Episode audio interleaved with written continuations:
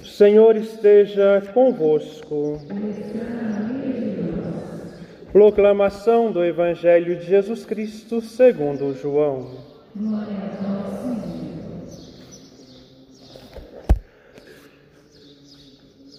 Naquele tempo, João estava de novo com dois de seus discípulos e, vendo Jesus passar, disse: Eis o Cordeiro de Deus. Ouvindo estas palavras, os dois discípulos seguiram Jesus. Voltando-se para eles e vendo que o estavam seguindo, Jesus perguntou: O que estáis procurando? Eles disseram: Rabi, onde moras? Jesus respondeu: Vinde ver. Foram, pois, ver onde ele morava. E nesse dia permaneceram com ele. Era por volta das quatro da tarde. André, irmão de Simão Pedro, era um dos dois que ouviram as palavras de João e seguiram Jesus. Ele foi logo encontrar seu irmão Simão e lhe disse: Encontramos o Messias, que quer dizer Cristo. Então André conduziu Simão a Jesus. Jesus olhou bem para ele e disse: Tu és Simão, filho de João. Tu serás chamado Cefas que quer dizer pedra. Palavra da salvação.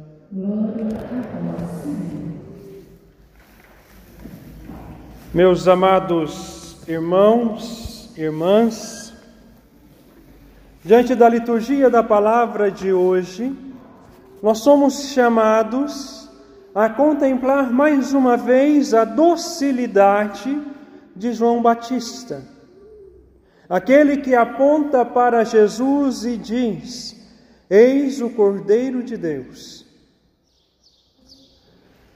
Os discípulos de João não pensaram duas vezes e se colocaram a seguir Jesus.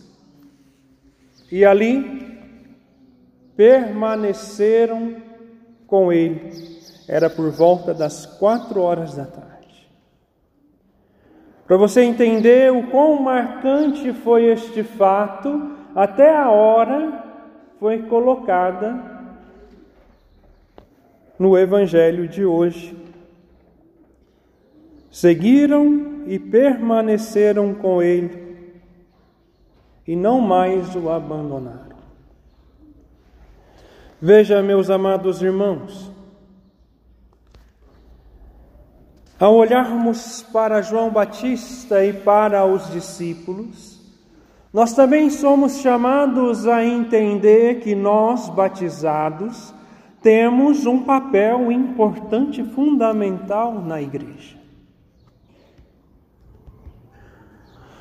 O papel do batizado não é simplesmente ir à Santa Missa e depois cruzar os braços e não fazer mais nada.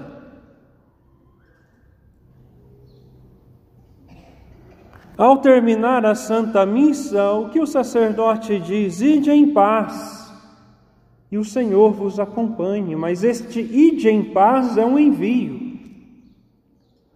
A missa terminou, mas continua e começa a nossa missão.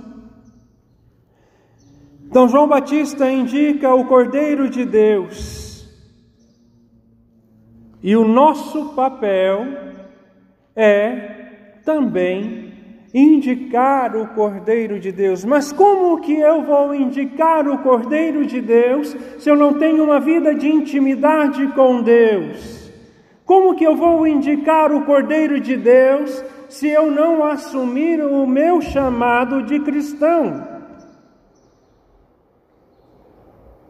Como que eu vou anunciar o Cordeiro de Deus se eu não assumir o meu papel de batizado na igreja? Nós não podemos ficar de braços cruzados esperando as coisas acontecerem. Ah, mas padre, na minha paróquia não tem formação. Será que não tem formação ou será que você não está buscando a formação? Existe sim a deficiência na formação, porque eu, como sacerdote, eu não vou conseguir chegar a tantas pessoas.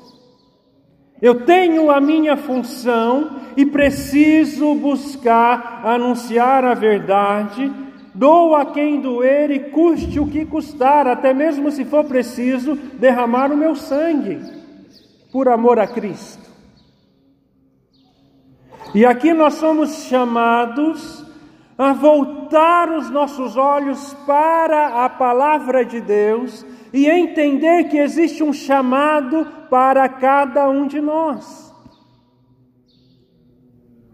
E se eu não entender qual é o meu papel de batizado dentro da igreja, nós vamos continuar do jeito que está. Um bando de pessoas se dizendo cristãos católicos, acomodados, criticando a igreja e não fazendo nada para mudar a sua realidade, nem mesmo dentro da sua casa. Quando João Batista aponta para Jesus, os discípulos se põem a caminho no seguimento de Jesus Cristo. E João Batista, sendo mestre destes dois discípulos, ele não chama de volta, não tem um apego a eles, simplesmente entrega-os a Jesus. Veja, João Batista, ele indica o Cordeiro de Deus e se cala. Não retém os seus discípulos ele os entrega a Jesus. E ali eles ficam tão encantados com a pessoa de Jesus que até mesmo o horário daquela visita eles recordaram, porque foi algo profundo, foi algo marcante na vida deles. Veja, o caminho para chegarmos ao conhecimento de Jesus é observar o comportamento das pessoas que se encontraram com Ele. E não o comportamento daqueles que se dizem ter encontrado com Jesus e dão contra-testemunho.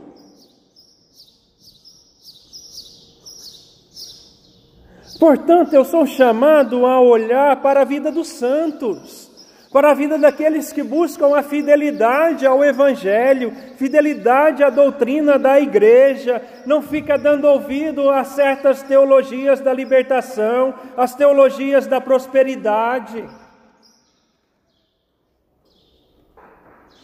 Ser cristão católico exige de nós compromisso com a verdade, compromisso com Jesus e adesão ao seu projeto de vida. Nós não podemos ficar com um pé na igreja e um pé no mundo. Porque uma hora dessa, Jesus volta e eu estarei lá fora. E depois disso não terá mais como voltar né, desenhando para que você entenda. Não dá para se dizer católico cristão e continuar na vida medíocre de pecado. Porque aquele que se encontra realmente com o nosso Senhor Jesus Cristo tem a sua vida transformada. E se você acha que continuar na vida medíocre de pecado, achando que viver a sexualidade de toda forma errada, que o mundo está ensinando aí fora, que o marido tem que trair mesmo a esposa, que a constituição nova de família não é mais homem e mulher. Todo aquele que acha que faltar a missa de domingo não é pecado mortal, todo aquele que desobedece o seu pai e a sua mãe, todo aquele que cobiça as coisas alheias, cobiça a mulher do próximo, que mata as pessoas, não só na, na dimensão da morte, matar, do assassinato, mas também no matar as pessoas com julgamento. Aí eu não perdoo e não perdoo mesmo. O não amar a Deus sobre todas as coisas, o colocar o nome de Deus em vão, ainda mais apoiar, apoiar Netflix da vida e Portas do Fundo e Companhia Limitada. Porque se você que é cristão, católico realmente, você deveria tomar vergonha na cara e entender que o valor que eu pago na minha mensalidade da Netflix eu estou apoiando e incentivando a criação destas porcarias. É preciso voltar-se para a doutrina da igreja. Se você quer uma igreja santa, porque a igreja ela é santa enquanto instituição, mas nós somos pecadores. E se você quer uma igreja mudada, transformada por Cristo, você é o primeiro a ouvir estas palavras e colocar em prática. Se você quer combater as heresias que hoje vão surgindo, assim como teologia da libertação, teologia da prosperidade, um ecologismo tirando Deus do centro e colocando a natureza no lugar de Deus, é preciso você e eu colocarmos em prática os ensinamentos da Igreja Católica Apostólica Romana. Porque aquele que realmente se encontra com Cristo Jesus, ele tem a sua vida transformada, e ao ter a sua vida transformada, ele quer levar os outros a fazerem a mesma experiência. Veja, O que aconteceu com os discípulos de João Batista que seguiram Jesus? Foram transformados ao ponto de André ir atrás do seu irmão e dizer: Olha, nós encontramos o Messias, e levar Pedro para conhecê-lo. Aquele que faz uma experiência real com Cristo não fica acomodado, não fica parado esperando as coisas caírem do céu E não adianta mimimi, mimimi, mimimi, mimimi nas redes sociais, não. É preciso fazer. É preciso colocar em prática. Desde um lixo que você joga na rua, ao amor para com os seus filhos, para com a sua esposa, para com o seu esposo. Ser exemplo dentro da sua casa, ser exemplo na sua paróquia porque se você realmente conhece a doutrina da igreja, você não vai se deixar ser enganado pelas heresias. Quando se tira Cristo do centro e coloca a pessoa no lugar de Jesus, quando se nega que Maria é mãe de Deus, se nega que Jesus é Deus. Pior ainda, Agora é uma folia de autoajuda daqui, autoajuda dali. Cada um vai atrás do seu coach, porque você é capaz, você é capaz, mas meu irmão, sem Jesus não dá. Sem Jesus não dá. Você pode lutar com todas as suas forças, e se não há adesão a Cristo, meu amado, você não vai conseguir ir em frente. O coach é uma das heresias atuais. E desculpa se tem alguém aqui que pratica. A verdade dói, mas liberta.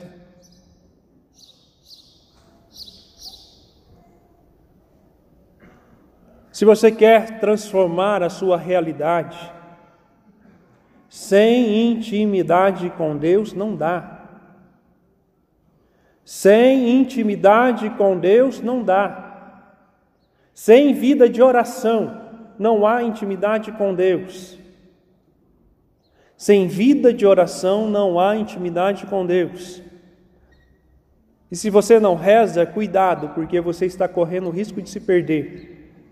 Santo Afonso de Maria de Ligório vai nos dizer: quem reza se salva, quem não reza se perde, é condenado ao fogo no inferno.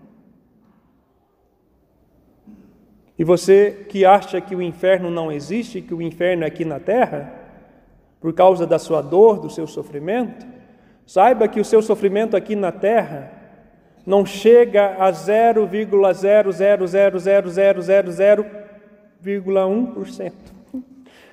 0,0000001%. Porque o pior, o menor dos sofrimentos no inferno não se compara ao menor ao maior, desculpa. O menor sofrimento do inferno não se compara ao maior sofrimento que alguém passou aqui na terra. Qual foi o maior sofrimento que alguém passou aqui na terra? Só você olhar para cá.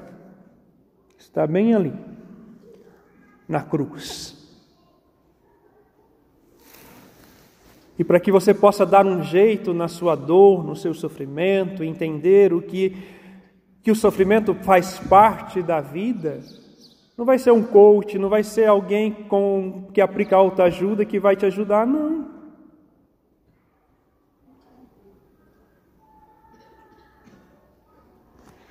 Os santos nos ensina para que nós, o santo nos ensina, desculpa, que o sofrimento é um caminho de santidade e que todos nós vamos passar pelos sofrimentos, mais cedo ou mais tarde uns maiores, outros menores. Mas se eu sou capaz de dar um sentido para a minha dor, para o meu sofrimento, eu serei capaz de vencê-lo, superá-lo e dar um significado e outra. Eu vou conseguir suportá-lo. Porque se você vem aqui a canção nova ao Pai das Misericórdias, pedindo ao Senhor que te livre dos sofrimentos, pode acontecer sim um milagre. Mas Deus utiliza da sua dor e do seu sofrimento para que você possa aprender a amá-lo mais. E se você amar mais a Deus na sua dor e no seu sofrimento e buscar mais a Deus na oração, lembra que sem oração, sem intimidade não há não dá para viver? Sem oração e sem, sem, sem oração e sem intimidade não dá para viver? Então na sua dor, Busque dar um sentido em Deus, porque é o único que pode nos dar um sentido para a nossa vida. E a partir do momento que eu sou capaz de dar sentido para a minha dor, para o meu sofrimento, eu serei capaz de suportar qualquer coisa. Mas é preciso se voltar para o centro, que é Jesus Cristo. É preciso colocar em prática a doutrina da igreja, viver a oração a intimidade diária com Deus, a partir da Eucaristia. Os apóstolos seguiram Jesus, ouviram o chamado do Mestre, tiveram a sua vida transformada e hoje o Senhor nos chama aqui a esta atenção à palavra de Deus e a nos colocarmos no servimento de Cristo, ou seja, na escola do discipulado de nosso Senhor Jesus Cristo e largar a mão de mimimi e fazer aquilo que o Evangelho nos pede, aquilo que a igreja nos ensina. Aí sim nós teremos um exército de homens e mulheres lutando pela santidade e transformando a sua realidade. Porque se eu não dou ouvido a Cristo Jesus e busco uma vida de pecado, eu não posso dizer que sou de Cristo. Quem peca é do demônio. Não sou eu que estou dizendo, é a primeira leitura. São João Bosco nos ensina que pecado mortal é renunciar ao nosso Senhor Jesus Cristo e se tornar escravo do demônio. Por isso nós precisamos voltar nos nossos olhos para a essência da igreja, para a sua doutrina, para o evangelho e a praticar, rompendo com aquilo que é heresia, com aquilo que é pecado. Porque se porventura você morrer em pecado mortal, você não terá mais chance de conversão, é fogo do inferno, e quem morre em pecado mortal é condenado. Pecado mortal é expulsar Deus da nossa alma, expulsar a graça santificante que está sobre nós.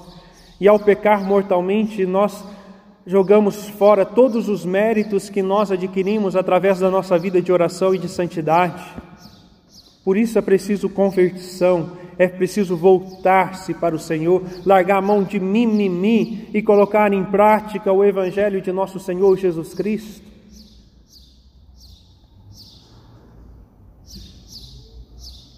E nós somos chamados a uma santidade de vida, meus amados irmãos, para sermos testemunha para os outros. Nós somos chamados a uma santidade de vida hoje, agora, neste momento, porque amanhã eu não terei tempo. Jesus está voltando. E não queira ser pego desprevenido, não queira ser pego nesta vida medíocre de pecado, mas viva a santidade de a santidade que o Senhor nos propõe. Ah, mas a igreja diz isso há mais de dois mil anos. Sim, mas todo mundo que lá atrás também criticou e diz: cadê o seu Deus? Estão mortos. E não queira morrer em pecado mortal. De uma forma ou de outra, nós vamos encontrar com Deus, ou Ele virá ao nosso encontro, ou nós iremos ao seu encontro. E o chamado dos discípulos ao seguimento de Jesus Cristo é um chamado atual para cada um de nós. Ele faz um chamado e um apelo particular a cada um de nós, a uma entrega radical a Ele, seja na família, no trabalho onde nós estamos, na escola, na faculdade, mas também o Senhor chama a muitos a entregar-se a sua vida integralmente à evangelização e ao discipulado. E o Senhor utiliza-se de sacerdotes, de leigos, de pessoas, de livros, pregações. Basta estar atento. E se eu não estou atento, como que eu vou discernir a voz de Deus em meio à voz do homem e à voz do demônio? Se eu não sou uma pessoa íntima de nosso Senhor Jesus Cristo. Na vida, cada um de nós um dia receberá este chamado, mais cedo ou mais tarde, cada um de nós fará esta experiência real com Cristo e cada um tem a sua hora, o seu tempo. Uns demoram mais por causa da rebeldia, quer dizer outra coisa, mas por causa da rebeldia, porque não querem, querem continuar na vida medíocre de pecado e tantas outras realidades, mas chegará uma hora que todos nós receberemos esse chamado. E hoje o Senhor faz esse chamado para você que está aqui no santuário. Não é aquela pessoa que você está pensando que precisaria ouvir, é você. Você que está ouvindo agora. O importante é que estejamos atentos para que isso não passe em vão na nossa vida. É preciso intimidade com o Senhor. Veja, se você está passando por um sofrimento, Deus vai utilizar disso, não é vontade de Deus, mas Deus vai utilizar disso para provar você no amor, na oração, na fidelidade. Porque se você não é fiel a Deus em meio à sua tribulação agora, imaginem lá na frente quando vier algo pior.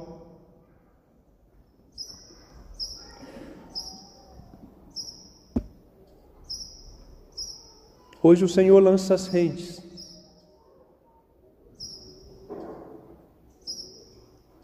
Sobre cada um de nós. Que o Senhor tem um chamado especial para cada um.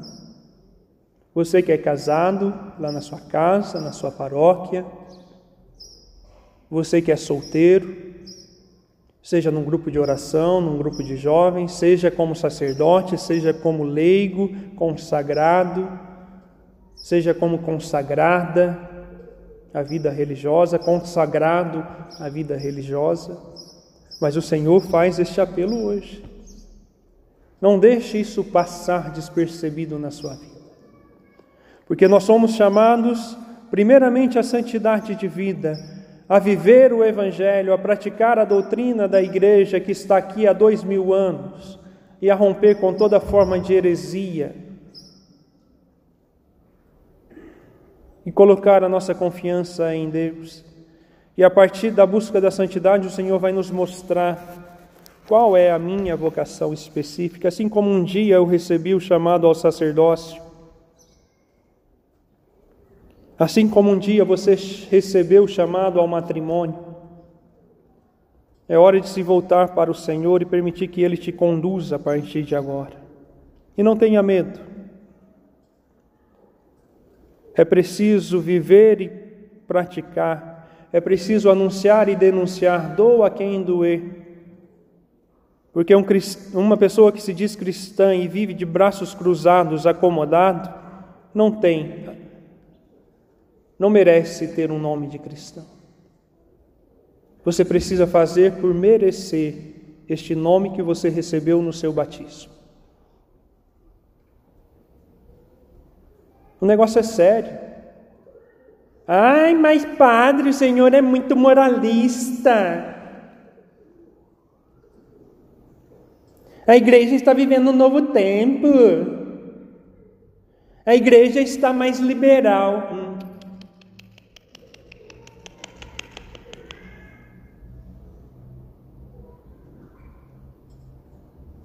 E para nós vencermos esse liberalismo que existe aí fora, é preciso colocar em prática o Evangelho, a santidade de vida.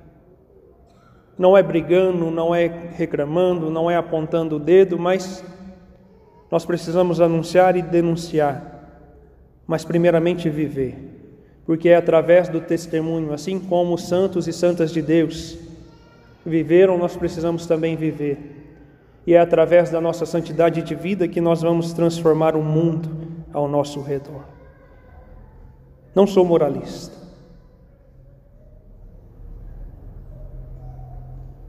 Infelizmente, é a sociedade que está vivendo na imoralidade. E todo que é imoral sempre vai acusar aqueles que buscam viver a fidelidade à igreja, a Cristo, acusando a igreja de moralista disso e daquilo. Então tome vergonha na cara e se volte para o Senhor e acolha o chamado que Ele tem para você hoje, o chamado de santidade de vida, o chamado de colocar em prática o seu batizado. Louvado seja o nosso Senhor Jesus Cristo.